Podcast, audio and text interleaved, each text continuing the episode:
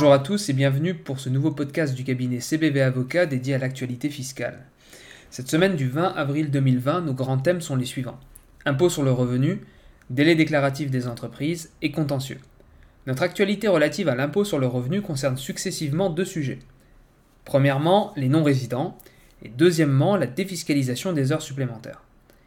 S'agissant du premier sujet, un communiqué de l'administration précise aux personnes retenues provisoirement en France à cause du confinement que cette période passée sur le sol français ne sera pas prise en compte pour connaître de leur domicile fiscal. S'agissant maintenant du deuxième sujet, une proposition de loi a été déposée à l'Assemblée nationale le 7 avril dernier et vise à défiscaliser complètement les heures supplémentaires afin de soutenir la reprise de l'économie et de relancer le pays suite à la crise de Covid-19. L'exposé des motifs de cette proposition de loi met en avant trois objectifs. Aller plus loin dans la défiscalisation des heures supplémentaires en défiscalisant également la part patronale des cotisations sociales, supprimer le plafond annuel de 5 000 euros pour l'exonération des heures supplémentaires au titre de l'impôt sur le revenu, et exclure les heures supplémentaires de l'assiette de la CSG. Nous verrons donc quelles seront les suites réservées à cette proposition. Notre actualité relative au délai déclaratif des entreprises concerne les échéances accordées aux professionnels afin d'exercer leurs options fiscales et soumettre leurs déclarations dans ce contexte de Covid-19. Tout d'abord, concernant les sociétés de personnes qui souhaitent opter pour l'impôt sur les sociétés, l'administration leur accorde sur demande un délai supplémentaire si elles ne peuvent respecter le délai légal en raison du contexte actuel.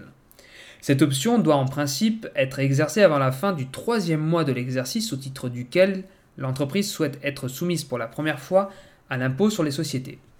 Par exemple, une société de personnes qui a clôturé son exercice le 31 décembre 2019 et qui souhaite être assujettie à l'impôt sur les sociétés à compter du 1er janvier 2020 devait en principe notifier son option au service des impôts avant le 31 mars 2020. Toutefois, afin de tenir compte de la crise sanitaire, le fisc a indiqué qu'un délai supplémentaire pourra être octroyé sur demande si la société justifie qu'elle n'est pas en mesure de transmettre son option à temps, notamment en raison de la fermeture de ses locaux. Par ailleurs, l'option pour l'intégration fiscale au titre de l'exercice clos le 31 décembre 2020 bénéficie du report de délai de la déclaration de résultats. L'administration précisait dans sa foire aux questions que cette option peut ainsi être exercée jusqu'au 31 mai 2020. Le gouvernement, dans un communiqué de presse récent, a étendu ce délai jusqu'au 30 juin 2020. Cette option doit normalement être notifiée sur papier libre selon le modèle établi par l'administration. Toutefois, dans le contexte actuel, il est admis que l'option soit transmise sur un document PDF signé et scanné, puis transmis par courriel au service des impôts via la messagerie sécurisée du compte fiscal de l'entreprise. A noter que l'administration ne précise pas si l'accord des filiales pour être membre du groupe est également concerné par le report de délai et par la tolérance sur les modalités de transmission. Enfin et plus largement, le ministre de l'Action et des Comptes publics a adapté le calendrier des principales échéances fiscales du mois de mai pour les professionnels afin de tenir compte euh, de la crise sanitaire. Toutes les échéances de dépôt des liasses fiscales et autres déclarations assimilées du mois de mai, telles que celles des professionnels libéraux déclarant des BNC ou des commerçants déclarant des BIC, sont décalées au 30 juin 2020. Enfin, notre actualité contentieux concerne successivement deux sujets. Premièrement, la suspension des délais et procédures en matière fiscale pendant cette période d'urgence sanitaire, et deuxièmement, les garanties procédurales en cas de contrôle d'une société appartenant à un groupe fiscalement intégré. S'agissant du premier sujet, par une ordonnance du 25 mars dernier, le gouvernement a posé un principe général de prorogation des délais, et ce notamment en matière fiscale.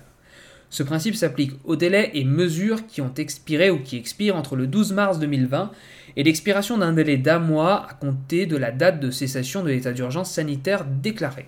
C'est ce que l'on appelle la période juridiquement protégée ou pour reprendre les termes de l'administration fiscale, la période de référence. Pour votre parfaite information, l'article 4 de la loi d'urgence pour faire face à l'épidémie de Covid-19 du 23 mars 2020 a déclaré l'état d'urgence sanitaire pour une durée de deux mois compté du 24 mars 2020.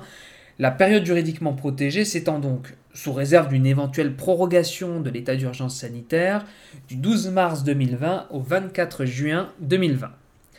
Cela aura donc deux conséquences majeures en matière fiscale. La première conséquence, c'est que les délais de reprise de l'administration qui arrivent à terme le 31 décembre 2020 sont suspendus pendant la période juridiquement protégée et ils ne courront qu'à l'expiration de cette période.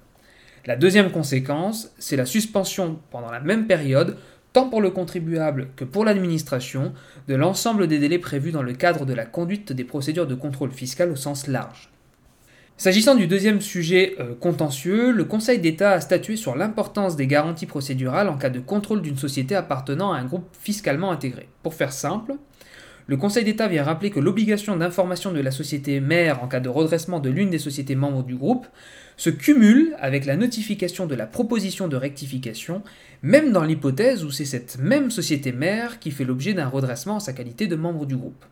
Cette dernière actualité clôture notre revue de cette semaine, en espérant que celle-ci vous ait été profitable et au plaisir de vous retrouver la semaine prochaine.